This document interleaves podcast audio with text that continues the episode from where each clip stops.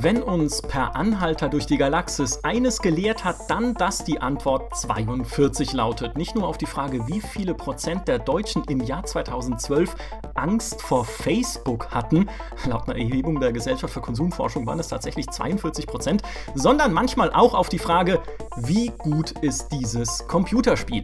Spiele mit Zahlen zu bewerten ist immer noch eine recht gängige Praxis, aber wie geht das überhaupt? Ist es noch zeitgemäß? Und wo liegt da denn nun der Unterschied zwischen einer 42 und einer 43. Darüber wollen wir heute sprechen. Mein Name ist Michael Graf und ich weiß tatsächlich nicht mehr, ob ich jemals ein Spiel mit einer 42 bewertet habe.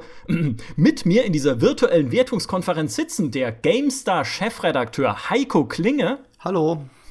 Und ein Stargast, zugeschaltet aus der kanadischen Wildnis und unter anderem bekannt von Retro-Reports auf GameStar Plus und aus dem fantastischen Spiele-Veteranen-Podcast Heinrich Lehnert. Hallo von der Westküste. Grüß Gott. Heinrich, du bist seit sage und schreibe 33 Jahren Spielejournalist. Du hast also angefangen, als ich ein Jahr alt war. Also wenn jemand viele Spiele bewertet hat, dann du. Erzähl doch mal, wie das damals war, als du angefangen hast mit diesen Wertungen, als ihr doch Wertungen auf die Steintafel gemeißelt habt sozusagen. Das hättest du jetzt nicht so ganz genau mathematisch darstellen müssen. Jetzt muss ich mich davon noch erholen. Ja, die Anfänge der Spielewertung in Deutschland, erstaunlicherweise war ich da noch nicht beteiligt. Ich war selber noch Leser und Spieler, als das losging in einer Zeitschrift namens Telematch, die man äh, sich übrigens auch angucken kann online auf kultpower.de und anderen Archiven. Und die Telematch war so das erste Videospieleheft. Die haben auch so frühe Computerspiele getestet. Kam Ende 82 das erste Mal raus und äh, ab der zweiten Ausgabe haben die sich dann wirklich auch getraut, im Schulnotensystem Videospiele zu bewerten. Grafik, Sound, Action, Spielwitz, Urteil, also die Gesamtwertung.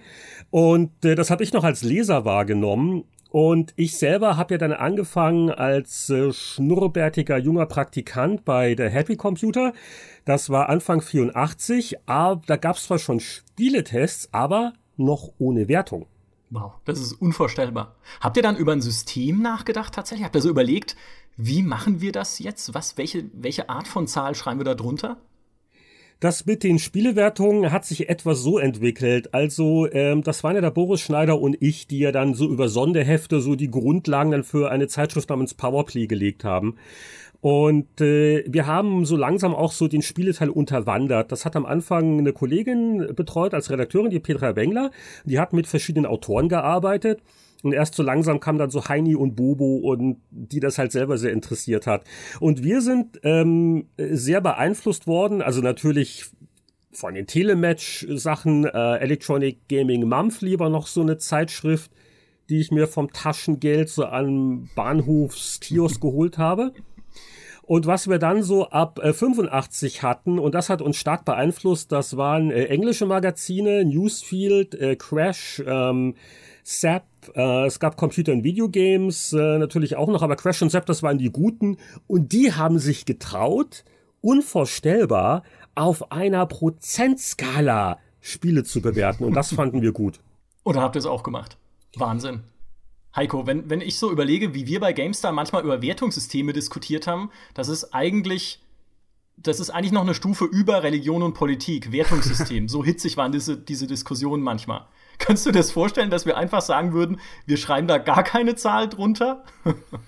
Ach, vorstellen kann ich mir vieles. Ähm, aber es gehört nach wie vor ein Stück weit zur GameStar-DNA. Die, die User und die Leser, und das wissen wir auch wirklich durch jede Umfrage, die erwarten von uns einfach, ich sage jetzt mal, eine, eine, klare Kante. Am Ende ein, ein, ein Urteil, was wir jetzt ganz konkret von einem Spiel halten, wie wir es auch im Konkurrenzvergleich letzten Endes einordnen. Das ist für mich auch so ein bisschen die Quintessenz einer Wertung. Wenn ich jetzt vor einer Kaufentscheidung stehe und mir nicht zwei oder drei Spiele oder vier Spiele gleichzeitig äh, leisten kann und aber ein bestimmtes Genre präferiere, dann eben vergleichen zu können und dann idealerweise die Spiele-Website oder Zeitschrift meines Vertrauens dann zu Rat ziehen zu können. Aber jetzt hat uns ja Heinrich quasi das Ei ins Nest gelegt mit dem 100er-System. Dankeschön. Gern geschehen. Das, das es ja bei der GameStar bis heute gibt und auch bei manch anderem deutschen Magazin. Man könnte ja auch sagen, naja, wäre es nicht tatsächlich auch für den Journalisten einfacher, Spiele zu bewerten mit einem vereinfachten System. Also wenn man jetzt zum Beispiel nur eine Zehner-Skala hat oder sogar nur eine Daumen hoch, Daumen runter Skala. Was ist denn das Tolle an diesem 100er-System? Also die Faszination für mich als Leser, als Fan, wie wir ja alle auch angefangen haben, war äh, sicher auch die, die Vergleichbarkeit. Da kann man natürlich jetzt immer sagen, wie albern das ist, ne? Äh, 42 oder 43, hast du schon erwähnt. Aber das ist schon irgend, es hat schon was Faszinierendes, äh, wenn man so ganz genau das dann ansetzen kann. Und ich weiß nicht, also äh, ich finde, man hat es irgendwie im Blut. Ähm, dieses äh, Zehner, Hunderter, ich, ich, ich kann sofort habe ich ein Gefühl dafür, wie ich was einordnen soll.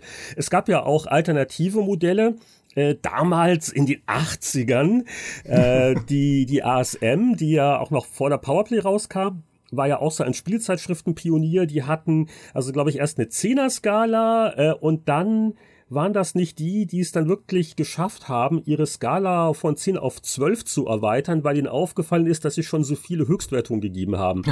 ähm, also äh, da gab es immer wieder verschiedene Ansätze und Versuche, aber ich glaube, mit dem Grund, warum sich die Prozente durchgesetzt haben, also die 100er Wertung, ist, ist einfach, äh, es ist so schön fein dosierbar und du kannst halt dann diese Vergleiche machen und dich auch drüber aufregen. Ich finde das cool.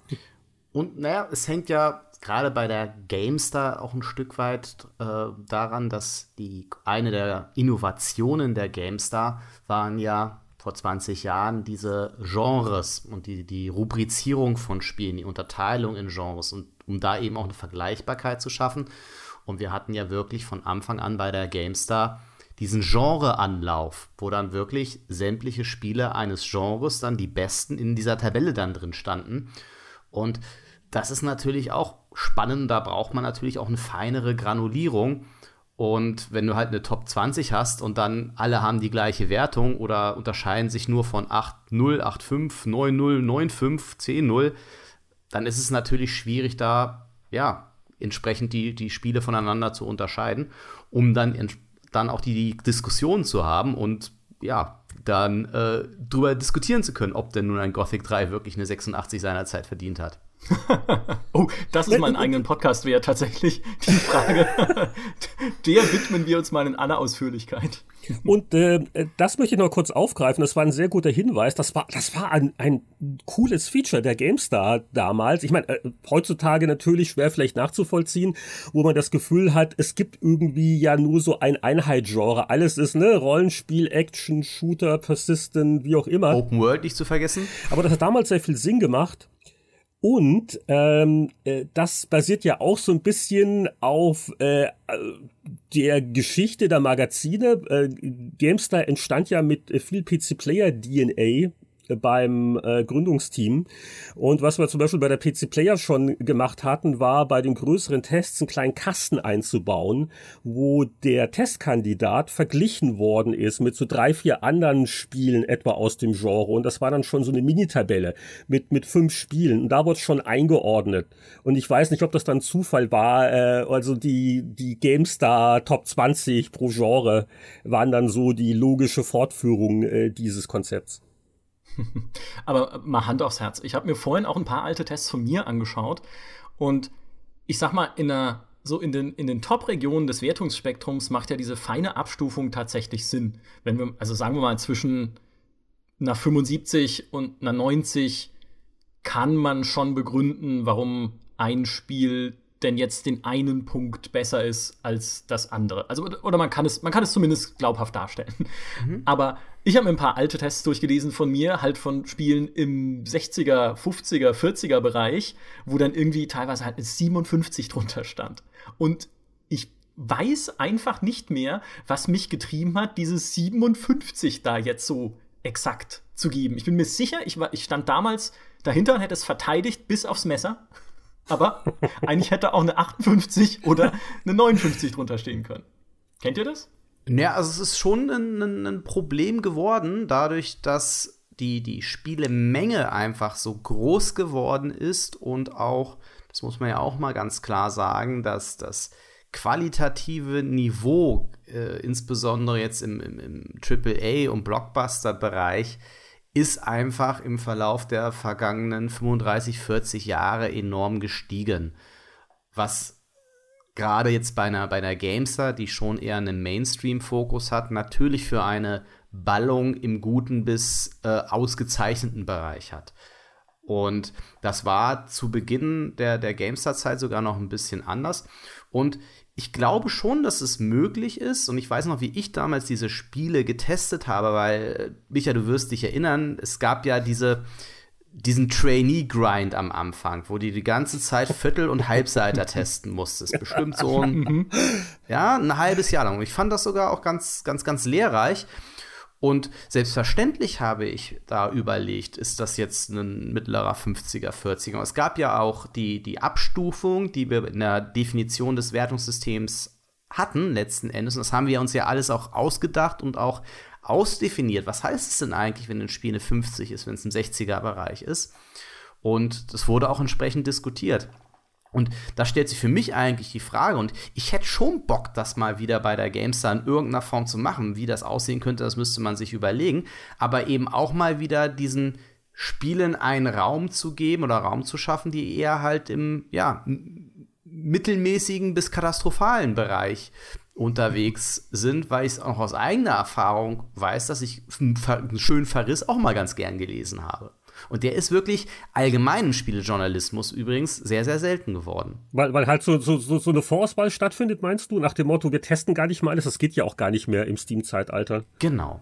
Du, du, musst dir einfach nur schauen, wie viele Releases du heutzutage auf Steam hast. So, hm. Und dann schaust du dir selbstverständlich im Online-Zeitalter Zeitalter auch an, was ist denn auch überhaupt relevant für deine Leser, was ist interessant, wofür interessieren sie sich. Und dann bist du halt dann doch sehr schnell bei Spielen, die so beim, bei 70 mal anf äh, anfangen, oder? Du hast eben mhm. dann wirklich eine überraschende Enttäuschung, äh, wo sich dann jeder fragt, wie konnte das dann äh, passieren, in Alien Colonial Marines zum Beispiel ja. oder so. Na? Ähm, aber du bist dann eben gerade so im, im, im 70er bis 80er Bereich, da tummelt sich nun mal der, der Großteil der Spiele, die eben zumindest von großen Mainstream-Websites, wie es die GameStar Nummer eine ist, getestet werden. Und ich glaube, dass es grundsätzlich vielleicht auch mal nicht schlecht wieder wäre, auch mal andere Spiele sich zumindest anzuschauen. Aber es ist natürlich auch eine Frage, was mit den Ressourcen ist, ne? Weil selbstverständlich interessiert es so viel mehr Leute, äh, was jetzt der, keine Ahnung, nächste Overwatch-Patch macht, als ob, dass wir da irgendwo ein obskures Steam-Spiel ausgraben, was wir dann mit einer irgendwie 22 bewerten zu legendär schlecht für die Gegenwart. Ja, genau. Es passt so schön zu legendär schlecht. Wunderschöne Serie auch von Heinrich für GameStar Plus. Unauffälliger Hinweis. Und es würde so schön Kuriositätenkabinette füllen, von denen ich mir neulich mal wieder viele angeschaut habe für einen anderen Artikel, an dem Heinrich gerade arbeitet. Wir verraten nichts. Aber, oh Gott, also ja, es, also auch schlechte Spiele können ihre, ähm, ihren Reiz haben, aber eher unabhängig von ihren Wertungen. Was ja die GameStar 2004 versucht hat, war, diese ganze 100er-Skala transparenter zu machen und klarer zu machen, was denn nun eigentlich der Unterschied ist zwischen einer 82, 83 und 84, indem wir diese, diese 100 Prozent oder diese 100 Punkte unterteilt haben in 10 Unterkategorien, die je nach Genre unterschiedlich waren. Äh, das war so ein bisschen in der Zeit, als ich gerade angefangen habe, als dieses Wertungssystem entwickelt wurde. Und ich dachte mir damals schon, was macht ihr denn jetzt? Warum macht ihr das denn noch komplizierter? Aber wir hatten tatsächlich dann jahrelang dieses Wertungssystem mit den einzelnen Kategorien. Wie fandet ihr das? Also, glaubt ihr, dass es tatsächlich dabei geholfen hat, so Wertungen verständlicher zu machen? Mir hat's gefallen. Ich fand's gut. Aber ich bin ja auch Banker. ähm, vielleicht liegt das daran. Nein, was, was mir an diesem Wertungssystem in der Anfangszeit ge gefallen hat, und wir müssen ja bedenken, wir reden von einer Zeit 2004, 2005, als die Spiele noch recht klaren Genrestrukturen gefolgt sind. Da hatten wir eben nicht diese Hybridphase, wie wir sie heute haben. Ne? Heinrich hat es ja gerade schon erwähnt mit dem Open World Action RPG Shared World Ding, sondern ein Echtzeitstrategiespiel war ein Echtzeitstrategiespiel und ein Rollenspiel war ein Rollenspiel. Das hat die haben alle klaren Regeln gefolgt. Ein Rennspiel war ein Rennspiel. Da hat sich relativ selten was miteinander vermischt. Und dann die Möglichkeit zu haben, ein, die Stärken und Schwächen eines Spiels für den Leser kl noch klarer herauszuarbeiten, fand ich eigentlich eine, eine, einen veritablen Ansatz. Mein Lieblingsbeispiel waren da immer die Paradox-Strategiespiele. Die haben bei uns eigentlich standardmäßig immer so, ja, mittlere bis hohe 70er bekommen in der Anfangsphase der GameStar. Und wenn du dann aber einen Hearts of Iron bewertest und dann dem User klar machst, ja, bei der Grafik hat es eben nur seine 2, 3, 4 von 10 Punkten. Aber schau mal, bei Umfang, bei Spieltiefe ist es überall bei einer 8, 9 oder 10. Dann ist es für den User durchaus ja, hilfreich bei der Kaufentscheidung, weil er, weil er dann eben sagen kann, komm, Grafik ist mir eh Schnuppe und er sieht es dann eben auch schön auf einen Blick und ist für ihn dann auch in irgendeiner Form nachvollziehbar. Und ich fand es auch ja, irgendwie ehrlich von der Gamestar, sich ja, letzten Endes wirklich die Hosen runterzulassen. Ja, das ist interessant, so diese Versuche, eine subjektive Wertung objektiv zu analysieren. Ich habe da auch mal eine Phase gehabt, vor, wann war das? 2007, äh, glaube ich äh, war ich ja involviert, als äh, das Buff Printmagazin gemacht wurde und da haben wir nämlich auch ein Wertungssystem gebastelt, das auch in diese Richtung ging, nach dem Motto, wie bewerte ich ein Online-Rollenspiel? Und da wurde auch dann aufgedröselt, verschiedene Kategorien, da wurde addiert und gemacht. Also ich, ich, ich weiß nicht, im Nachhinein muss ich sagen, ich finde so die, die ausdiskutierte Wertung aus dem Bauch am ehrlichsten. Weil wenn ich mhm. ein Spiel teste, dann habe ich ja schon so ungefähres Gefühl auch. Ne? Hast du gesagt, ist es ein mittlerer 70er oder eher ein 80er so? Und dieser Feinschliff, ist es dann die zweite, die 43? In der Anfangsphase bei uns entstand das wirklich in einer Wertungskonferenz wo kurz vor Redaktionsschluss äh, die äh, Redaktion sich zusammengesetzt hat und dann haben die Tester Wertungen vorgeschlagen, und dann wurde das so ein bisschen auch ausdiskutiert. Da gab es Kollegen, die haben vielleicht das auch mal gesehen oder mal reingespielt. Die haben dann so ein bisschen noch ihre Meinung auch beigetragen. Gab es vielleicht auch Chefredakteure, die einfach so mal äh, Nassforsch-Sachen äh, äh, angezweifelt haben und sich Sachen erklären lassen wollten. Und, und, und so haben wir damals dann diesen Feinschliff hingekriegt, nach dem Motto, geht's jetzt den Punkt mehr oder weniger? Und ähm, äh, ich, ich glaube, das war im Nachhinein gesehen vielleicht immer noch so die, die beste Methode. Also wirklich getragen vom Bauchgefühl des Redakteurs, nochmal hinterfragt in der Redaktionsrunde. Aber am Ende des Tages bist du halt nicht abhängig davon, dass dein Spiel halt furchtbare Grafik und schlechten Sound hat. Du kannst ihm immer noch theoretisch die 90er geben, wenn du es toll findest. Das, das Ding war halt, es hat so ein bisschen den, den, dem Redakteur auch davor geschützt, einfach nur tatsächlich so aus dem Bauch raus das rauszuhauen und sich nicht bestimmte Dinge zu überlegen. Dadurch, dass man eben sogar diese zehn Kategorien hatte und wirklich dazu gezwungen war, sich zu jeder Kategorie, die waren ja auch genrespezifisch, Gedanken zu machen. Ist es denn wirklich in diesem Bereich besser oder schlechter als vergleichbarer Titel? Was sind meine Pro- und Kontrapunkte für jede einzelne Wertungskategorie, hat es mir persönlich tatsächlich schon dabei geholfen, einen, einen Titel qualitativ einzuordnen. Ich verstehe, was du meinst, und es gab ja auch gut, sehr, sehr gute Gründe, warum wir dieses Wertungssystem abgeschafft äh, haben. Aber für mich war das als, als auch Vorbereitung, einen Testartikel zu schreiben, insbesondere für die Gamester, die da ja schon immer sehr, sehr analytisch vorging und nach wie vor analytisch vorgeht, war das eine sehr, sehr gute A, Vorbereitung und B, auch so ein bisschen eine Selbstreflexion, ne? weil man, es mir ein paar Mal passiert ist, dass ich dann, nachdem ich dieses Wertungssystem ausgefüllt hatte, mir dann schon Gedanken gemacht habe, sag mal, ist das eigentlich fair, wenn du hier bei diesem Titel, bei dieser Kategorie diese Wertung gibst? Du hast doch gerade von einem halben Jahr da bei einem Konkurrenztitel eine andere Wertung gegeben. Und eigentlich sind die doch auf Augenhöhe, auch von den Pro- und Kontrapunkten her. Das war auch, finde ich, eine sehr spannende Wertungsfindungsphase und dass man sich auch wirklich mal die Zeit genommen hat und drüber nachgedacht hat. Fand ich nicht schlecht. Ja, um das nochmal aufzugreifen, was Heinrich eben gesagt hat mit den Wertungskonferenzen, wo man gemeinsam zusammensaß und über die Wertung gesprochen hat, Das äh, gab es bei der GameStar ja auch eine lange Zeit. Was wir dann aber mit dem neuen Wertungssystem gemacht haben, war ja im Wesentlichen eine Wertungskonferenz pro Spiel runterzubrechen auf zehn kleine Wertungskonferenzen, in denen man dann abgestimmt hat, ob die einzelnen Kategorien im Vergleich richtig bewertet sind mit anderen Spielen und mit ähnlichen Spielen im selben Monat. Und also es ist dann halt alles noch äh, detaillierter geworden. Was für mich aber immer eigentlich das Wichtigste war, egal in welchem System ich Spiele bewertet habe, ist, dass ich die Wertung mir selbst gegenüber und damit im Endeffekt auch dem Leser gegenüber gut begründen kann. Liest sich denn mein Text, den ich ja schreibe, so, dass er die Wertung, die drunter steht, rechtfertigt. Wenn ich eine 90 gebe, dann muss mein Text erklären, warum. Wenn ich dem Spiel, das vielleicht heiß erwartet ist und irgendwie groß gehypt wurde im Vorfeld, eine 90 verweigere, dann muss auch mein Text erklären, warum denn das? Ne? Klassisches äh, Beispiel Fallout 4 wo natürlich einerseits viele internationale Medien eine 90 vergeben haben, auch viele deutsche, ähm, das aber andererseits halt klare Schwächen hat und dann musst du halt erklären, welche und wie sich das dann auf die Wertung auswirkt. Und ich finde, das ist halt immer so der Faktor, den man bei all diesen Systemdiskussionen nie vergessen darf, ist der Text.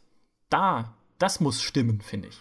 Ja, auf der anderen Seite wissen wir natürlich auch, der Text kann noch so gut geschrieben sein. Was machen die Leute als erstes? Sie klicken auf die Wertung.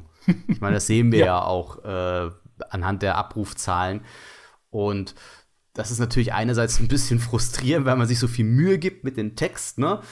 Ähm, auf der anderen Seite war eben auch das, ja, in Sachen Kaufberatung für den Nutzer, weil letzt äh, war dieses äh, Zehner Kategoriewertungssystem, so kompliziert es war, natürlich letzten Endes auch noch mal eine sehr gute ja, Textzusammenfassung, der noch mal die wichtigsten zu beurteilenden Aspekte eines Spiels eben auch nochmal über, relativ übersichtlich dann auch zusammengefasst hat. Hatte Vor- und Nachteile. Aber jetzt hast du das System so viel verteidigt, jetzt musst du auch sagen, warum wir es abgeschafft haben.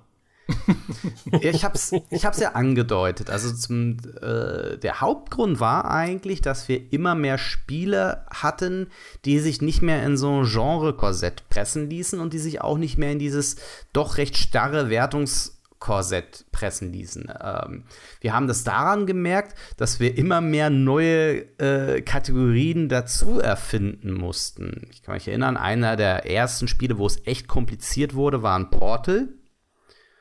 Wo sortiert man das ein? Strategiespiel stimmt nicht wirklich. Action ich glaube, wir haben sogar in Action gepackt und mussten dann äh, entsprechend eine neue Kategorie für Puzzles einfügen. Bei meinem mhm. eigenen Genre, Sport- und Rennspiel, betraf es dann solche Spiele wie Tony Hawks, Pro Skater, wo wir dann plötzlich sowas drin hatten wie einen Fun-Faktor. Und dann wird es halt so langsam albern. Und der ja. Hauptgrund war natürlich ein Spiel wie Minecraft, was du beim besten Willen nirgendwo irgendwie unterbringen konntest und was sich natürlich vor Riesenprobleme gestellt hat oder uns auch vor Riesenproblemen gestellt hat, ist das wichtigste PC-Spiel seit Jahren erschienen und wir waren nicht in der Lage, anhand unseres existierenden Wertungssystems eine dem Spiel angemessene Beurteilung zu treffen.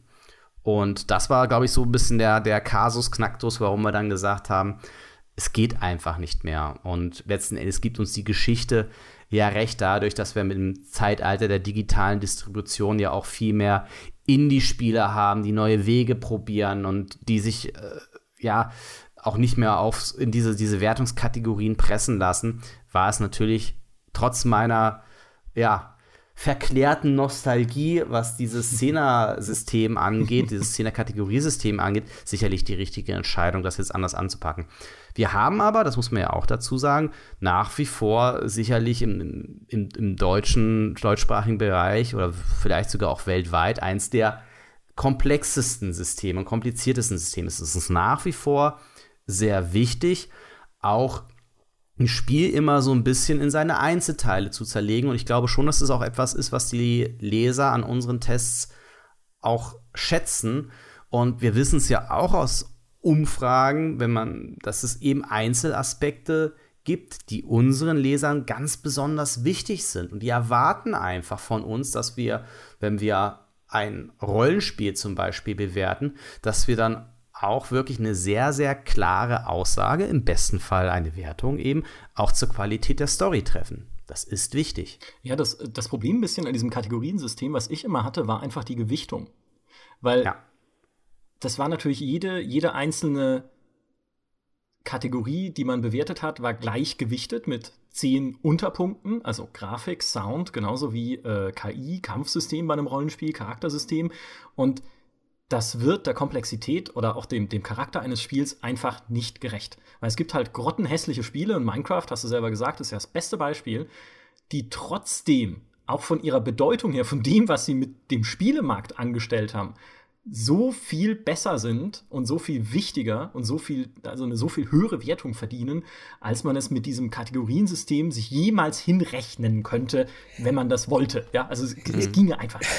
Nicht. Und Jetzt muss ich alle in den Wahnsinn treiben, indem ich auch noch die kurzlebige PC Extreme erwähne. Das war eine Spielzeitschrift Zeitschrift von Cybermedia, wo ich mir sehr viel Mühe damals mit dem Wertungssystem gegeben habe, weil da gab es noch die Multiplikatoren, wo wir gesagt haben, okay, die Gesamtwertung errechnet sich, indem wir äh, Unterwertung addieren, also ein bisschen weniger komplex als bei GameStar dann.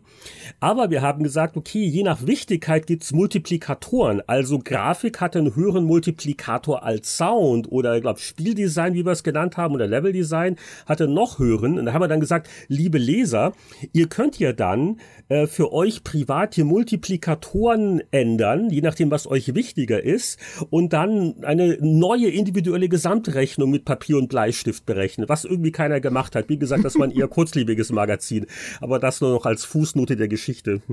Oh, oh, pass auf, das ist fantastisch. Das ist wirklich fantastisch, weil eines Tages öffne ich den Giftschrank und zeige all die Entwürfe, die wir vor 2015 gemacht haben zur Novelle unseres aktuellen Wertungssystems. Es ist, also teilweise, ich muss, ich war ja beteiligt an der Ausarbeitung, deswegen darf ich das sagen, teilweise ist es absurd, was wir da uns, uns ausgedacht haben. Es gab ein System, ohne Witz, da war der Wertungskasten nochmal aufgeteilt in 40, glaube ich, Unterkategorien, die jeweils mit Farben bewertet wurden.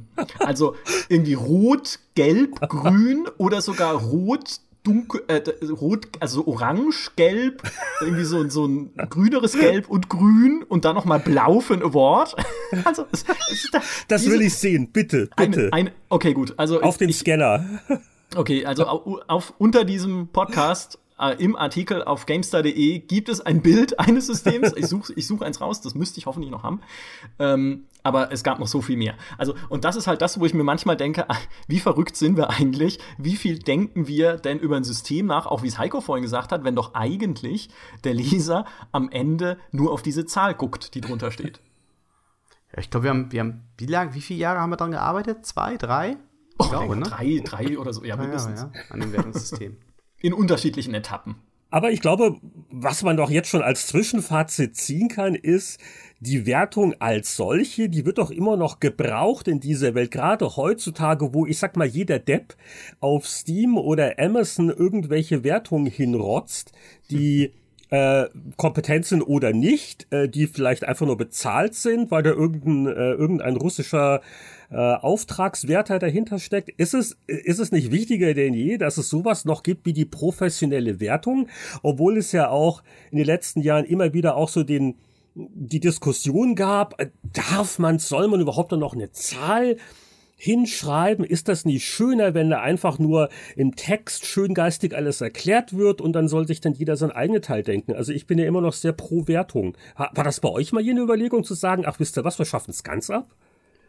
Ach, das war durchaus eine Wertung. Äh, eine Wertung sage ich schon. Es war eine Überlegung, na klar. also drüber nachgedacht haben wir, haben wir schon. Und äh, ich, es gibt sicherlich auch Magazine, wo ich es für durchaus legitim halten würde, das zu tun.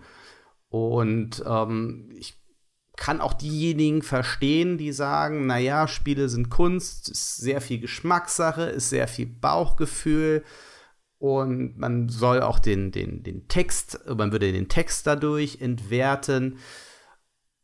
Ich kann das schon verstehen und, muss, so ehrlich muss man, glaube ich, auch sein keine Wertung zu vergeben, würde vieles einfacher machen im Leben eines GameStar-Redakteurs. Ja?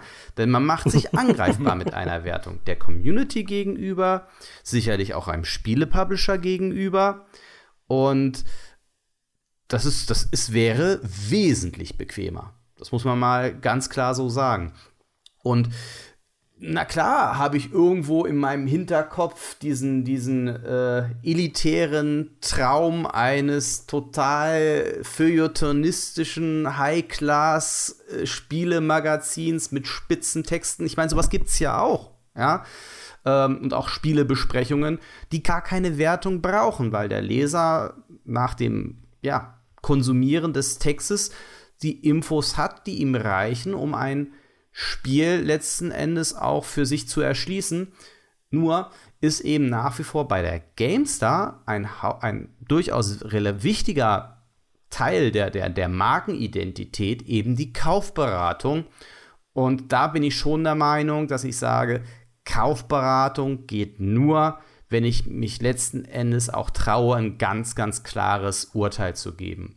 Ob das nun eine 100er-Wertung ist oder 5 Sterne, Heinrich, das sei mal dahingestellt. Aber ir irgendwo, irgendwas muss als Fazit da stehen, dass der Leser auf einen Blick sagen kann, okay, GameStar findet super oder GameStar sagt, das ist Mist.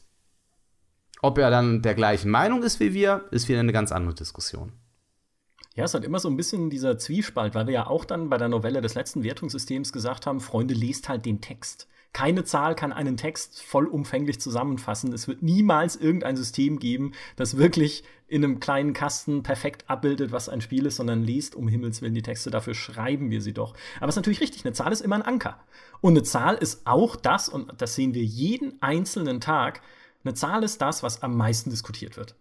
Am Ende wenn da heißt es nicht, oh, die GameStar fand die Grafik blöd oder die GameStar sagt, äh, der Sound ist irgendwie komisch, sondern da heißt es dann, die GameStar gibt eine 84 für, für The Search. Ist das richtig oder falsch? Ich sage falsch, mhm. ich sage richtig und dann geht die Diskussion los. Hängt sich halt auf an dieser Wertung. Gut kann man natürlich sagen, okay, wenn es die Wertung nicht gäbe, könnte man auch konstruktiver über einzelne Spielbestandteile diskutieren, aber trotzdem, es ist nach wie vor der Leuchtturm des Tests, die Zahl, die drunter steht. Und ich bin, genau, ich bin auch der Meinung, dass äh, Spiele nach wie vor dadurch, dass sie einen sehr, sehr hohen technischen Aspekt eben auch haben, finde ich schon, dass dieser Vergleich zu anderen Kulturgütern immer mal wieder so ein bisschen hängt, hinkt, weil ich bekomme öfter so, na ja, aber äh, so ein Buch würde man doch auch nicht auf dem 100er-System bewerten oder ein Film auch nicht. Und bei Filmen wird es dann ja schon wieder eng, weil Filme werden ja auch häufig und gern bewertet. Und, aber du hast eben bei einem Spiel sehr, sehr viele qualitative Aspekte auch abseits des persönlichen Geschmacks. Wie solide ist es programmiert? Wie ist die Optik? Ähm, wie fügen sich die einzelnen Bestandteile des Spiels zusammen? Ist die Steuerung gelungen? Das sind schon Aspekte, die man sehr klar runterbrechen kann. Klar, wie gut eine Geschichte ist, ist Geschmackssache, wie viel Spaß ein, ein, Spielkonzept letzten Endes macht, das vielleicht ein bisschen abwegig ist oder mal was Neues probiert. Auch das mag Geschmackssache sein, aber es gibt eben doch noch recht viele, zumindest im Vergleich zu anderen Kulturgütern, Aspekte, die sich schon relativ klar runterbrechen und beurteilen lassen bei Spielen. Ja, und am Ende des Tages äh, sollten wir uns ruhig trauen, subjektiv zu sein und, und eine Meinung zu haben. Und ich glaube, da äh, haben wir alle in der Vergangenheit, das vielleicht ein bisschen übertrieben, also ich auf jeden Fall, so zu tun, als seien unsere Wertungen ja so objektiv, das ist die einzige Wahrheit. Ne? Also haben wir schon zu PC-Player-Zeiten drauf rumgeritten und im Nachhinein gesehen, war es vielleicht ein bisschen übertrieben. Aber äh, so eine Wertung ist ja auch nichts anderes als halt das, das, das, das Bauchgefühl. Und vollkommen richtig. Klar guckt man auf technische Aspekte, natürlich vergleicht man, man versucht es einzuordnen. Aber ja, wenn ich auf der Kippe zwischen 2 und 43 bin, wo, wo sonst soll es denn sonst herkommen? Und ich glaube, gerade als ein äh, Medium, das einfach auch bestimmte Tester hat, äh, da weiß ich doch als Leser nach einer gewissen Zeit eigentlich auch ganz gut, wie sind halt die Geschmäcker. Ne? Mhm. Also der hat schon das Spiel so bewertet, äh, was halte ich jetzt davon? Und äh, äh, das macht eigentlich Wertungen wichtiger und wertvoller denn je. Äh, wenn man halt ganz klar rüberbringt, okay, wir erheben hier nicht den Anspruch darauf, das ist die einzige Wahrheit, die gilt, sondern das ist halt von diesem unserer Meinung nach fundierten, kompetenten Tester ist es halt die subjektive Meinung am Ende des Tages. Punkt. Naja, wobei mir es persönlich schon sehr, sehr wichtig ist und ich glaube, das ist auch durchaus noch ein Unterschied der, der, der Gamester zu anderen Magazinen, auf denen ich auch durchaus stolz bin, dass wir eine, eine Gesamtmeinung auch durchaus der Gamester haben. Bei jedem halbwegs relevanten Titel. Natürlich, wir können nicht es bei jedem Spiel äh, hinbekommen, dass jeder es spielt oder jeder auch da seinen, seinen, seinen Beitrag zu leistet. Die PC Powerplay hat das ja mal probiert und das hat nur so mittel funktioniert. Ähm, bei uns ist es aber durchaus so, dass wir auch wirklich bei, einen, bei vielen Spielen und auf jeden Fall bei jedem Blockbuster oder AAA-Titel und von dem wir wissen, er ist für unsere Zielgruppe extrem relevant, da versuchen wir möglichst so viele Redakteure wie möglich dran zu setzen und auch unterschiedliche Meinungen zuzulassen. Oh. Und die Wertung ist dann schon auch, egal ob es jetzt ein Ghost Recon Wildlands, ein For Honor, ein Mass Effect Andromeda, selbst ein äh, Torment Tides of Numenera oder eben auch jetzt äh, einen Battlefield One, ist dann schon noch mal die Quintessenz der unterschiedlichen Meinungen. Äh, Michael wird sich sicherlich noch äh, an unsere Wertungsdiskussion zu Fallout 4 erinnern, wo ja. wirklich die Meinungen von einer, ich glaube, 78 irgendwie so, mhm. bis, bis Anfangs 90er gingen. Mhm. Also ganz, ganz krasse Unterschiede. Und da wird dann auch viel und hart diskutiert. Und da gibt es nach wie vor auch noch diese Wertungskonferenz. Und mir ist es dann auch wichtig, dass wir dann auch bei den Meinungskästen auch unterschiedliche Meinungen reflektieren. Mafia 3 war noch so ein Beispiel, was sehr kontrovers bei uns auch äh, diskutiert wurde. Und Natürlich bleiben Tests und Wertungen letzten Endes immer subjektiv, weil selbst wenn du die Wertungen von drei oder vier Personen zusammenfasst und versuchst dich auf, einen, auf eine Zahl zu einigen, ist es immer noch subjektiv, weil vier Meinungen sind immer noch subjektive Meinungen und auch dann das Ergebnis ist davon subjektiv. Letzten Endes ist es aber schon so, und das weiß ich auch aus äh, vielen Gesprächen, sei es mit Publishern, sei es auch mit Lesern, dass die schon sagen, nicht Heinrich Lehnert hat jetzt eine 3, 82 äh, für Planescape Torment gegeben, sondern die GameStar hat eine 82 für Planescape Torment gegeben. Das, jetzt haben wir sie gestellt, die Gretchenfrage. Heinrich, wie hältst du es mit Planescape Torment?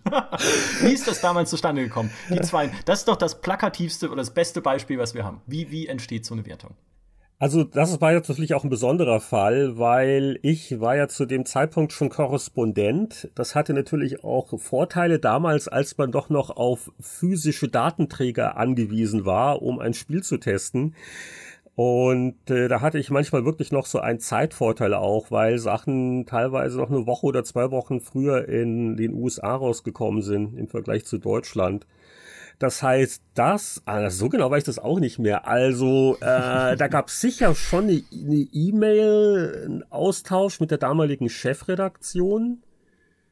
Aber da haben wir es, glaube ich, oder äh, Heiko, kannst du dich doch was bist nee, ich war, da ich war da tatsächlich noch nicht da. Ich glaube, das war noch Was? kurz vor meiner Zeit. Ja. Okay, ich wollte gerade sagen, jetzt hier helft mir mal ein bisschen aus.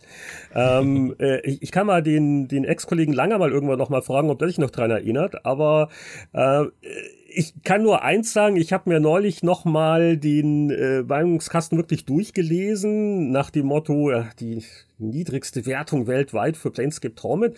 Und da stehe ich eigentlich immer noch ganz, ganz gut dazu. Das ist halt wieder auch jetzt so ein Fall, so ein Spiel, wo natürlich viel Subjektives dabei ist und mir ist schon klar, dass das Spiel eine äh, Fangemeinde hat, die ähm, halt voll auf die Story und die Qualität und die Ausführlichkeit der, der Texte halt abwehrt.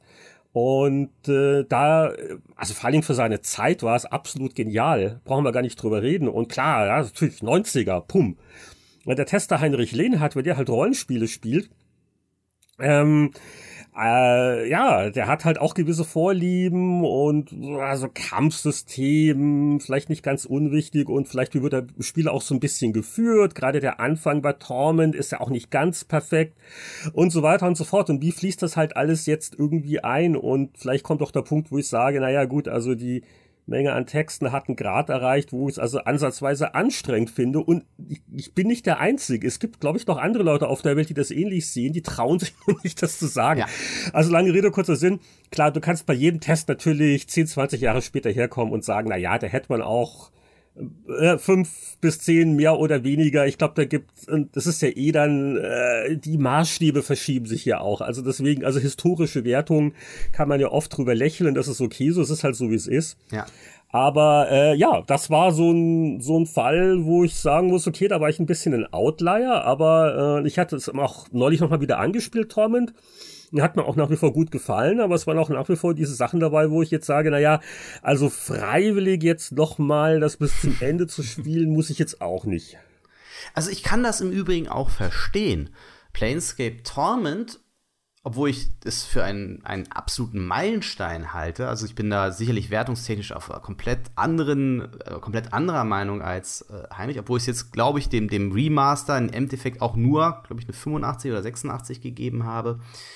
Der Punkt ist nur, Planescape Torment, und das bringt uns wieder so ein bisschen zurück, warum auch das, das Kategoriewertungssystem nicht mehr funktioniert. Es war in einem Punkt seiner Zeit weit voraus.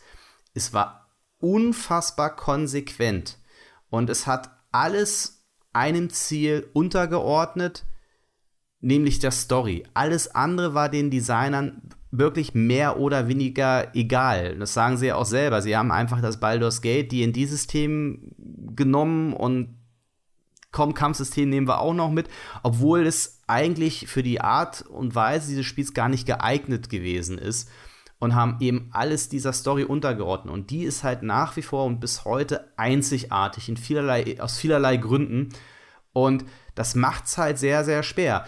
Entweder du sagst, du beurteilst es für das, was es sein möchte, nämlich ein fantastisches erzählerisches Meisterwerk, interaktiv auch, unterschiedlichen Enden. Du kannst Konflikte gewaltfrei lösen. Es steckt unglaublich viel drin und sagst ihm, komm, es ist, weil es so konsequent in einer Richtung ist, da ist es nahezu perfekt, da kriegt es seine 90.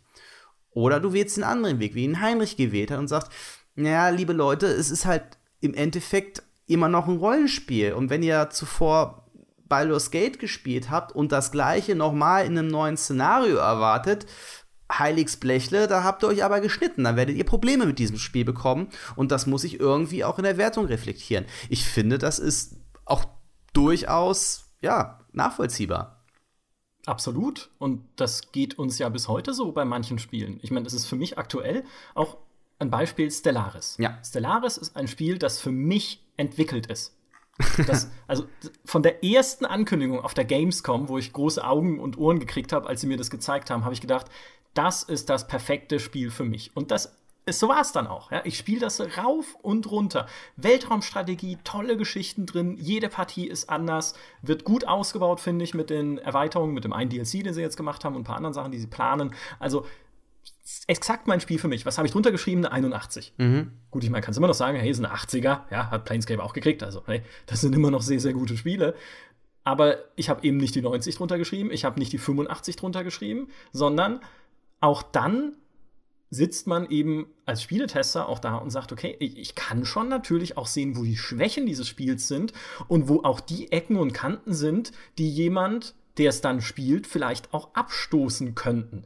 Wenn er eben bei einem Planescape sagt, das ist mir zu viel Text und es sieht halt nun mal fusselig aus. Oder wenn er bei einem Stellaris sagt, ey, manchmal ist mir das einfach zu seelenlos, was da passiert in diesen Zufallsvölkern und manchmal sind mir das zu viele Textkästen und im Midgame bleibt einfach die Atmosphäre auf der Strecke und es passiert zu wenig. Auch das ist ja vollkommen berechtigt. Also auch ein Spiel, was ich halt in einer Kategorie herausheben kann, kann ja trotzdem dann in der Summe betrachtet einfach nicht, also trotzdem nicht ultimativ herausragend sein. Man muss es ja nicht gleich mit so einem gleichgewichteten Wertungssystem machen, wie es die GameStar gemacht hat, sondern kann ja trotzdem dann sagen, hey, es ein 80er und das Interessante ist, Leser verstehen das. Weil auch von Seiten der Industrie wird ja immer wieder gesagt, naja, also Freunde, wenn ihr dann 70er drunter schreibt, dann werden das die Leute hassen. Nee, das ist exakt das Gegenteil der Erfahrung, die wir oft machen. Wenn wir ein 70er unter ein Spiel schreiben, gibt es sehr oft Leute, die dann sagen, ja, 70 klingt doch eigentlich ganz gut, das werde ich mir schon mal anschauen. da heißt es nicht, das Spiel ist für die Tonne. Hm? Es hängt natürlich auch mal ein bisschen vom, vom Titel ab, ne? Würden wir bei einem, keine Ahnung, Fallout 4 eine 70 drunter schreiben, wäre der Aufschrei sicherlich groß. Das weiß ich nicht.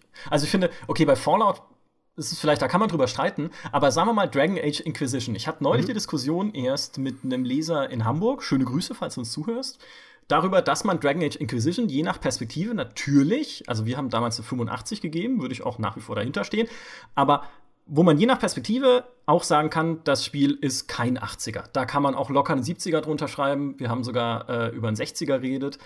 Ähm, oder auch ein Mass Effect Andromeda, was ja auch klare Schwächen hat tatsächlich, aber auch Dinge hat, die es gut macht. Auch da muss man keine 85 drunter schreiben, auch da könnte man 70er und 60er. Ich glaube, das war es eher, worüber wir gesprochen haben, aber die haben ja Inquisition Andromeda, das ist halt ein Ding. Machen ja ähnliche Dinge äh, verkehrt, gerade was Sammelaufgaben angeht.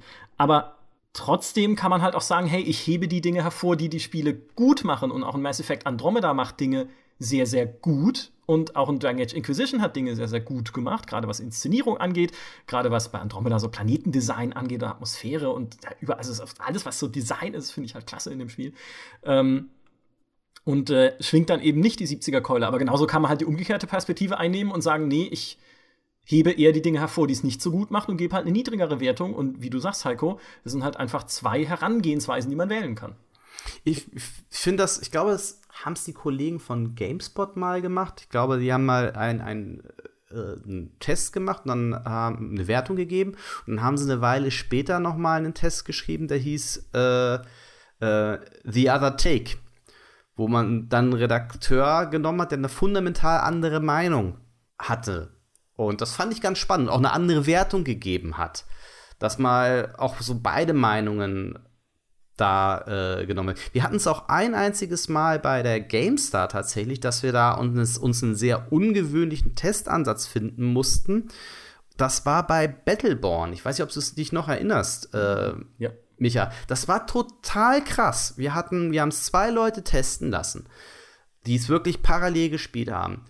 Der eine hat gesagt, was ist das für ein überfrachteter Hero-Shooter-Käse. Das ist so, ich habe keine Ahnung, was das soll. Warum hauen die da so viel rauf und rein und äh, es ist nicht durchdesignt und es fühlt sich nicht rund und flüssig an. Geh mir echt weg damit. 60er. Ähm, weil bisschen Spaß macht's schon noch. Der andere Tester hat gesagt, wow, ey, sowas Geiles habe ich im Hero-Shooter-Segment echt noch nicht gespielt. Endlich mal ein Hero-Shooter, der äh, mich nicht für dumm hält und auch richtig Spieltiefe hat, wo ich wirklich experimentieren kann, wo es, wo so jede Partie was Unvorhergesehenes äh, passiert, mittlerer 80er. Die, und die waren, die konnten wir nicht zusammenbringen. Es ging nicht. also, was haben wir gemacht? Wir haben dann wirklich eben, und vielleicht kann man das öfter mal machen, bei so Spielen, die auch wirklich so stark polarisieren. Wir haben im Grunde genommen beide ihren eigenen Text schreiben lassen.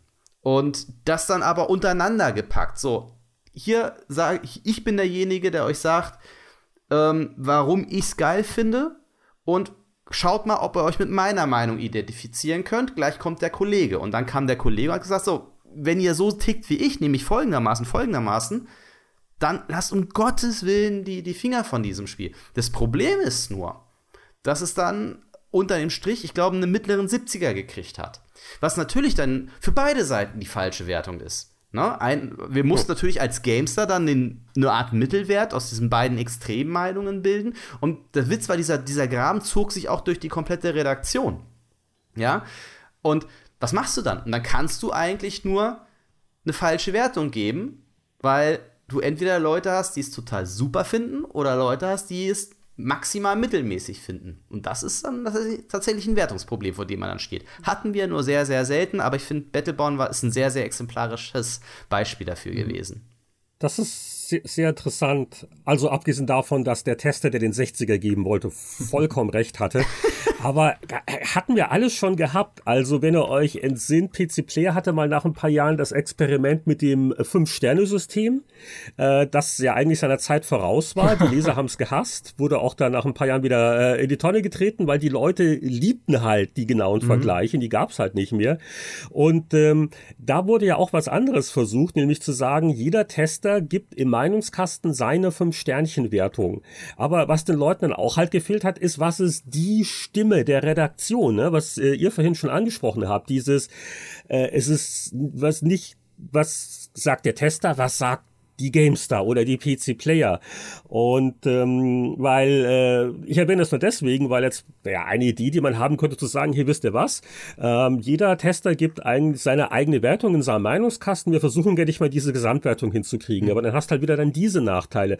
Abgesehen davon, natürlich, also gerade heutzutage, früher waren die Spiele ja doch ein bisschen ähm, einfacher, teilweise zumindest.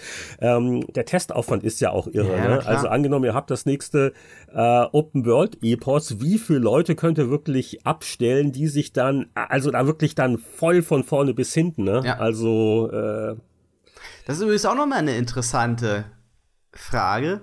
Wie lange muss man spielen oder ein Spiel spielen, um die eine gerechte Wertung zu geben? Werden wir auch häufig gefragt. Das ist, glaube ich, ein eigener Podcast. ich habe noch Meinung dazu. ja, das unterscheidet sich je nach Spiel, würde ich sagen.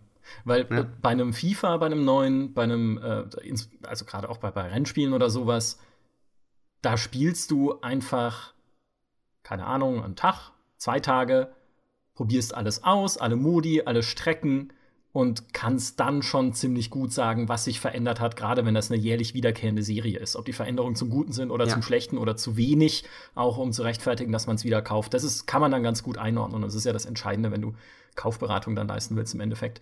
Wenn es aber halt ein Rollenspiel ist oder wenn es auch halt ein storybasiertes Spiel ist, Shooter, wie auch immer, ein Prey zum Beispiel, jetzt in letzter Zeit, dann würde ich immer sagen, spiel das Ding durch. Und gerade wenn es dann auch noch so ein Open-World-Klotz ist und hey, ich weiß, wovon ich spreche, ich habe sowohl The Witcher 3 als auch Fallout 4 für die GameStar getestet, aber um Himmels Willen nicht alleine. Wir waren da ein Team, also mehrere Leute saßen an diesem Spiel, weil ich selber hätte und für die Spiele habe ich echt gut Zeit gehabt. Also da waren jeweils, ich glaube, schon zwei Wochen zwischen Testbeginn und zwei Veröffentlichung Wochen, ja. des Artikels.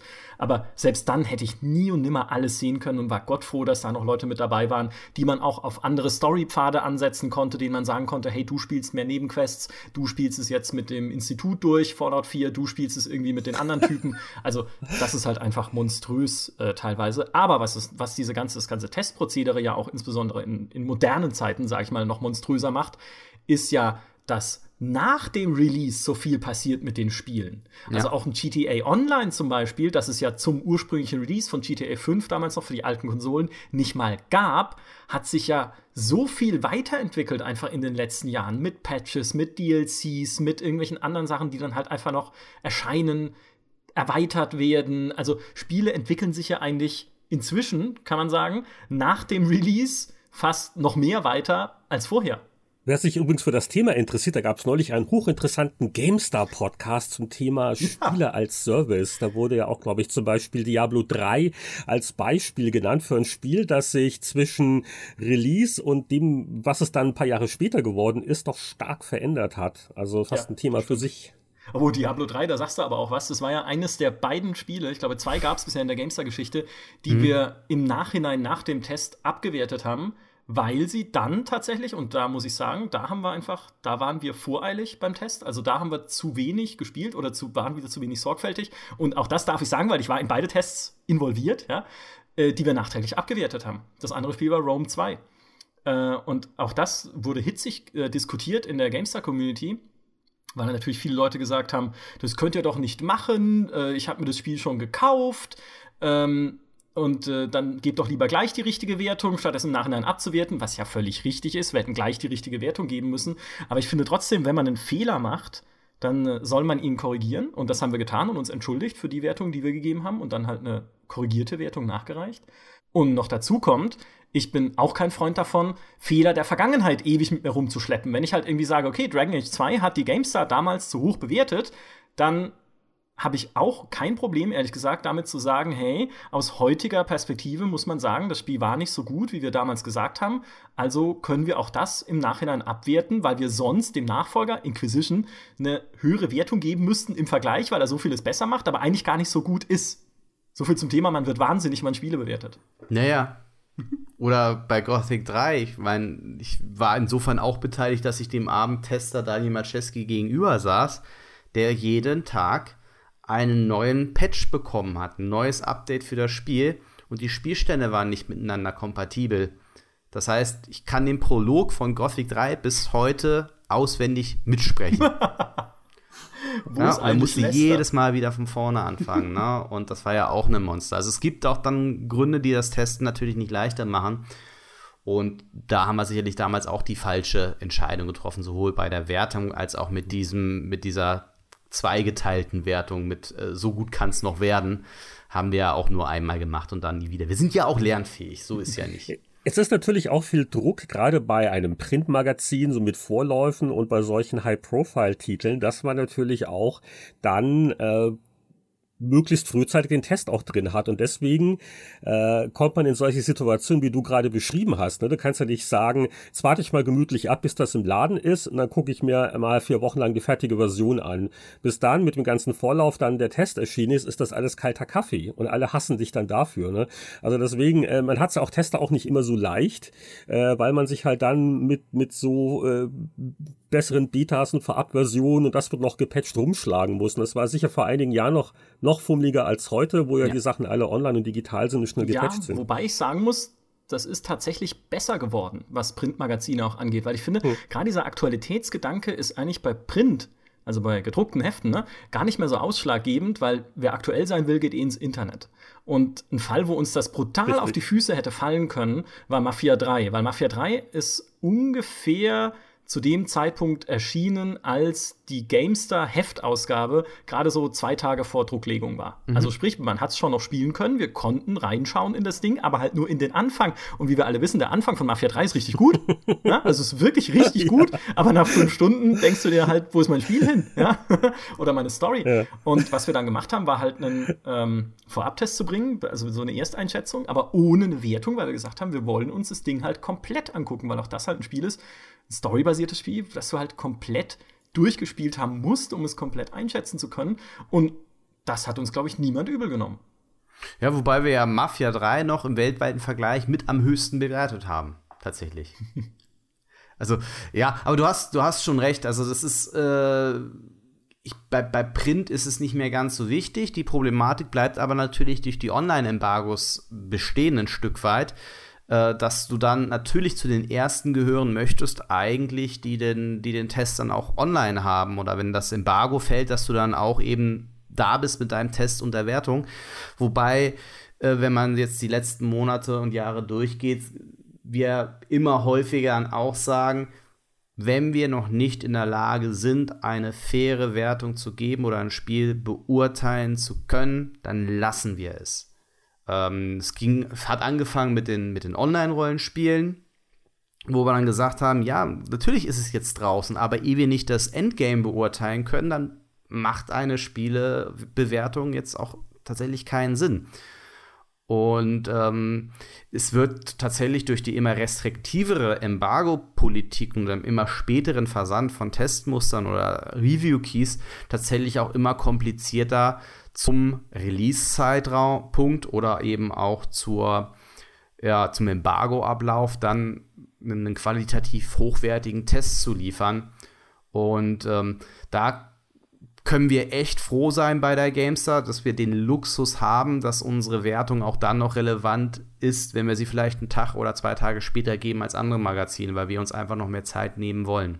Ja, aber dann ist, da gilt halt auch das, was ich immer sage eigentlich und was auch bei Wertung gilt, völlig unabhängig vom System, was man verwendet. Selbst beim, beim Sternesystem, was ich damals als PC-Player-Leser Leser auch echt gedacht habe, wow, okay, das ist gewagt, ja. Aber egal, ja. Selbst in jedem System ist für mich immer eines äh, enorm wichtig, nämlich Transparenz. Ich muss immer gut erklären können, wo die Wertung herkommt. Ja, auch das war tatsächlich eine der Stärken, dieses Kategorienwertungssystem. Mhm. Also auch ich sage, ja, es hat durchaus Stärken gehabt, was die GameStar da gemacht hat. Aber das ist halt auch wichtig, wenn man eine Zeit lang keine Wertung geben kann, solange man das Testprozedere transparent macht dabei. Also auch da kann man ja sagen, hey, ich veröffentliche, so wie wir es bei The Division zum Beispiel gemacht haben, jeden Tag ein Tagebuch, Testtagebuch, Test-Update, wie auch mhm. immer, mit meinen aktuellen Erlebnissen. Was war gut, was war schlecht, was sage ich als Tester zu dem Spiel, macht es mir bisher Spaß oder nicht. Und sage auch von Anfang an, eine Wertung schreibe ich erst drunter, wenn ich es lang genug gespielt habe und wirklich das Gefühl habe, das jetzt einstufen zu können. Und so haben wir es bei The Division ja dann letztendlich auch gemacht. Und auch das hat uns, glaube ich, niemand übel genommen. Ja. Hoffe ich.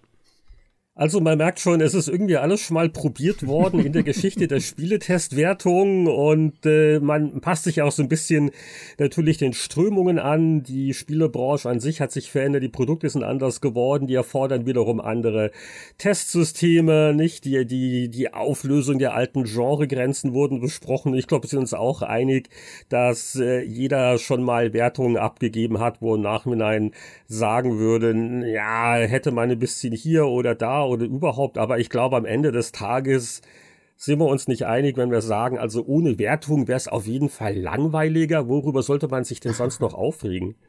Ja, oh ja, ja, ja, worüber sollten sich auch sonst die Leute da draußen aufregen im Internet? Weil wenn man zum Beispiel sieht, wie es Jim Sterling ergangen ist, ja, einem britischen Kritiker und sicherlich ein schwieriger Typ, ja, also ich verstehe jeden, der den nicht leiden kann. Ich finde ihn super, aber er hat schon eine sehr spezielle Art, als Brite sowieso, der dem neuen Zelda, Breath of the Wild, sieben von zehn Punkten gegeben hat, was ja sein gutes Recht ist als Kritiker. Und was passiert? Er kriegt Todesdrohungen und eine DDoS-Attacke auf seine Webseite. Also da sagt mir noch mal einer, eine Wertung sei nicht wichtig.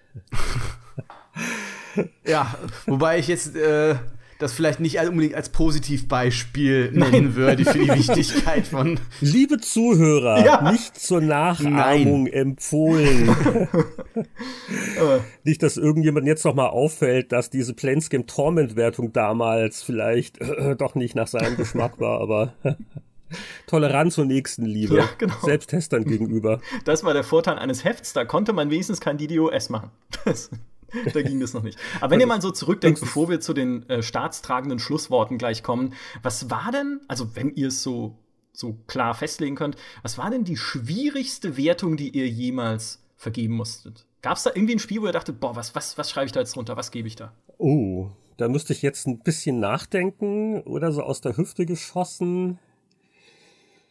Ist, äh, ist schwierig ist halt alles, was viel mit Online zu tun hat. Ne? Ihr habt es auch schon erwähnt nach dem Motto, ähm, als das mit den Online-Rollenspielen richtig losging. Also wo sagt man jetzt, wann, wann testet man?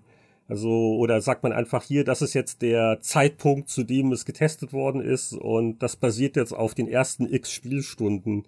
Also alles, was irgendwie online ist und sehr fließend ist und wo auch, sage ich mal, der Spielgenuss auch viel von Technik abhängt. Ne? Also kennt ihr ja auch die Dramen, wenn das Spiel dann live geht und die Server hängen. Ähm, das ist, glaube ich, eher so mit am fummeligsten. Mhm. Ich habe tatsächlich ein von den von den Klassikern okay also, ein, ja. ein, ein, ein ganz kurz noch da dürfen alle noch mal drüber lachen ich glaube ich hatte damals Kick-Off dem geliebten Fußballspiel Nein. der 16-Bit-Ära ST Amiga hatte ich glaube ich eine was war 57 eine 50er Wertung gegeben sehr gut oh, ja im 50er Bereich ähm, wow. Was auf der einen Seite äh, kann man sagen, na ja, war ja ein super beliebtes Spiel und hat eine große Fangemeinde. Auf der anderen Seite stehe ich heute noch dazu, weil ich glaube, die, die Menschheit kannst du in zwei Gruppen teilen. Die, die mit der Kick-Off-Steuerung klarkamen und die, die nicht damit klarkamen. Das war ja dieses, du musst den Feuerknopf gedrückt halten, damit der Ball am Fuß klebt oder so. Habe ich, hab ich nie auf die Reihe gekriegt. So, habe es gebeichtet. Ich habe auch ein Beispiel, was wahrscheinlich kaum jemand mehr kennt. Wer erinnert sich noch an Gangsters 2? Hm, ja, nebulös. Gangsters 2. August, das war eine August-Ausgabe 2001 war mein Test dazu. Es war einer meiner ersten Einseiter-Tests. Und das Spiel, dieses Spiel habe ich angefangen. Das ist eine Art Echtzeitstrategiespiel eben im Mafia-Umfeld. So sah furchtbar aus und ich habe das gespielt. Ich fand es total langweilig und äh, schwierig, unübersichtlich. Ähm, war so im 40er, 50er Bereich. Und hatte den Test auch schon halb fertig geschrieben. Und ich weiß nicht mehr, was es konkret war, aber ich habe auf jeden Fall geschlafen. Ich bin ins Bett gegangen, habe geschlafen und habe von dem Spiel geträumt. Das ist wahre Geschichte. Und ich habe im Traum mich irgendwie in diese Rolle versetzt und ich müsste mal dieses oder jenes ausprobieren im Spiel. So, so total absurd. Dann habe ich am nächsten Morgen tatsächlich, habe ich mich daran erinnert. Ich erinnere mich wirklich selten an Träume, aber da habe ich mich daran erinnert und habe diese Strategie so ausprobiert. Und plötzlich hat es Klick gemacht und ich habe überhaupt erstmal verstanden, wie dieses Spiel tatsächlich funktioniert. Und es hat sich mir völlig neu erschlossen. Und ich musste den kompletten Text nochmal neu schreiben. Stand dann letzten Endes eine 70 drum, äh, drunter. Es war aber tatsächlich, ich, es war wirklich mal ein Fall, wo ich ein Spiel tot, am Anfang total falsch irgendwie erfasst und erschlossen und begriffen habe. Das war echt krass. Deswegen kann ich mich da bis heute noch so gut dran erinnern. Weil sich wirklich meine Meinung zu diesem Spiel um 180 Grad äh, geändert hat, nur weil mir eine, eine Spielmechanik an sich anders erschlossen hat, ich komplett das anders angefangen habe zu spielen und plötzlich das Ding funktioniert hat. Für mich. Hm. Wahnsinn. Wahnsinn. Also dem, äh, demnach wäre es bei mir Dawn of War 2, dem ich am liebsten null Punkte gegeben hätte, weil ich es nämlich geschafft habe, meinen Text zu löschen, als er fertig war. Verdammt nochmal. Und nicht Was? ausgedruckt, nix. Den, also ich glaube, er war noch nicht ganz fertig, aber es haben noch irgendwie vier Absätze gefehlt oder so. Ihn zu löschen. Ah, ah, ich muss es alles neu schreiben. In, Im Weihnachtsurlaub. Ja, okay, gut. Also, das, das war das eine. Aber wirklich so, wenn ich so überlege, die schwierigste Wertung äh, war Minecraft. Weil wir haben ja Minecraft sieben hm, Jahre ja. zu spät bewertet, hurra. Nicht nur wegen des Wertungssystems, sondern weil es damals auch einfach was war, was man offen gesagt verschlafen hat bei der GameStar. Aber dann hast du da ein Spiel, was technisch gesehen nicht der Oberhammer ist, was auch, wenn wir ehrlich sind, mechanisch gesehen nicht herausragend ist zumindest, was aber eines der einflussreichsten und, oder wenn nicht das einflussreichste und wichtigste vor allem Spiel der letzten zehn Jahre ist. Und dann saß ich da und habe mir so gedacht, was machst du denn jetzt? Ne? Du, du könntest da jetzt auch irgendwie, also ein 70er brauche ich nicht drunter schreiben, aber ich kann jetzt halt irgendwie ein 80er drunter schreiben und sagen, ja, Minecraft ist schon gutes Spiel und so, aber guckt es euch doch mal an. Ja? Also da, da ginge heute mehr.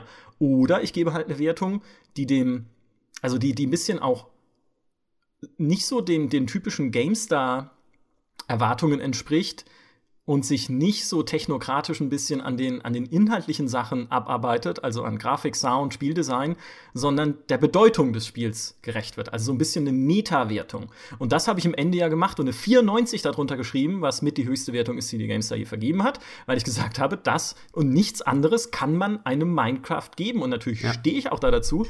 Aber meine Güte, das wurde mal kontrovers diskutiert, weil es natürlich die eine Hälfte der Leute gab, die gesagt haben, ja, das, also, was anders kann man Minecraft nicht geben. Ich hätte da auch eine 97 drunter stehen können, so groß wie dieses Spiel ist. Und dann gab es die andere Hälfte der Leute, die gesagt hat, was? Einem Lego am PC gibst du eine 94, du Depp? Also, äh, ja, da, also das ist, das war echt, finde ich, mein schwerster Fall, so ein bisschen. Kommen wir zu den Schlussworten. Zu den staatstragenden Schlussworten, wie ich sie vorhin angekündigt habe. Wertungen. Wenn ihr ein Fazit ziehen müsstet, also Heinrich, du hast vorhin schon gesagt, ohne Wertungen wäre es doch langweilig. Denkst du, dass das so bleibt? Also brauchen wir für immer Wertungen oder weißt du, wir kommen irgendwann an den Punkt, wo wir sagen, nö, ach, lassen wir's. Die Menschheit will Wertungen. Ich fühle mich da bestätigt, wenn ich mir halt angucke, was in den letzten fünf oder zehn Jahren da passiert ist, einfach im User-Wertungsbereich oder die Bedeutung, die Metacritic erlangt hat wo ja gnadenlos ähm, vieles auch dann umgerechnet wird auf das viel belächelte Hunderter-System und äh, wie da die ganze Spieleindustrie sich danach richtet und die Geschichten mit, mit Bonuszahlungen für Entwickler, die es nur gibt, wenn bestimmte Metakritik-Wertungen, also ähm, die, die Wertung an sich, die wird nach wie vor gewünscht. Vielleicht ist es nur die schweigende Mehrheit, aber ich glaube, es ist wirklich die Mehrheit.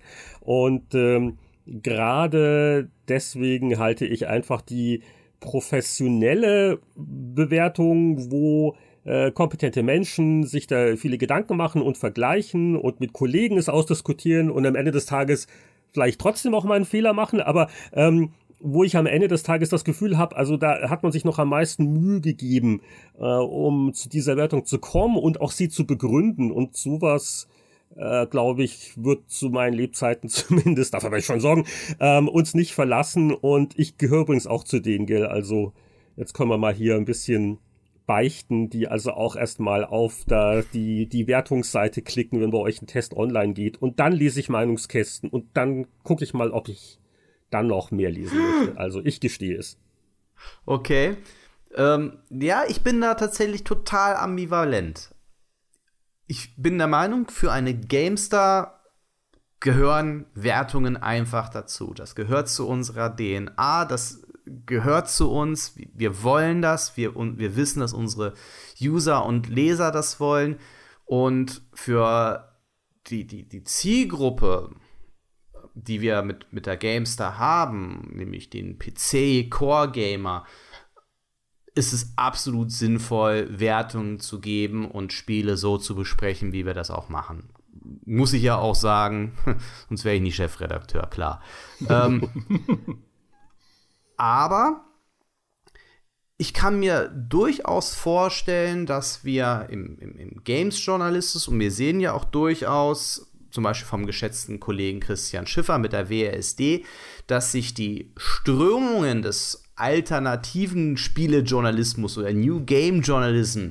Ich glaube schon, dass sich diese Strömungen äh, verstärken werden und dass wir immer mehr Spielemagazine sehen werden oder auch ähm, Spielebesprechungen, die bewusst auf eine Wertung verzichten. Und ich halte das auch grundsätzlich für ein gutes Zeichen, weil es einfach dann noch mal zeigt, dass Spiele ja in der Gegenwart, in, unserem, in unserer Kultur und in unserem Alltag einfach angekommen sind und entsprechend eben ist nicht nur die total nerdigen, ähm, ja, ich sag jetzt mal, Klugscheißer der Gamestar geben muss, sondern auch diejenigen, die das Ganze mit einem anderen Aspekt beurteilen und aus einem anderen Aspekt besprechen. Genau wie man ja auch bei einem ähm, bei der Kino- oder bei der Filmrezension das volle Programm hat vom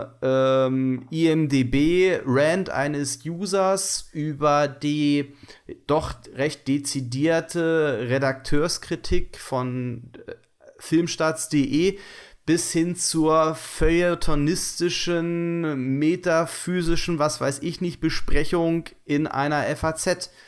Und ich würde mir auch wünschen, dass Spielebesprechungen diesen Bereich äh, oder diese, diese Vielfalt an Spielerezension und Spielebeurteilung auch demnächst erreichen. Ich glaube auch, dass das passieren wird und das gar nicht mehr so weit hin ist. Ja, Amen, dem habe ich nichts hinzuzufügen. Heiko, Heinrich, ich danke euch vielmals, dass ihr zu Gast wart in diesem Podcast. Und wir ähm, müssen noch gleich eine, noch eine Wertung ausdiskutieren, gell, Micha? Also da muss man noch mal drüber reden, jetzt, was du da. Du, jetzt hast also, du meinen Gag vorweggenommen. Ich wollte jetzt nämlich gerade sagen, ich gebe diesem Podcast eine 69. Ja? Super für Fans, alle anderen hören Probe.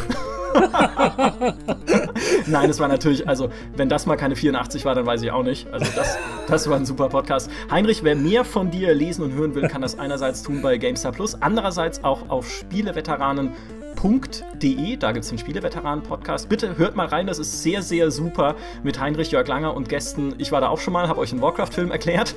Ja, genau, so ungefähr. Super Podcast. Eine, eine große Empfehlung. Ähm, Immer wieder schön, immer wieder schön ist auch der GameStar Podcast. Wir hören uns nächste Woche wieder. Nochmal vielen Dank an euch beide und an alle anderen, die zugehört haben. Vielen Dank und macht's gut. Bis zum nächsten Mal. Ciao.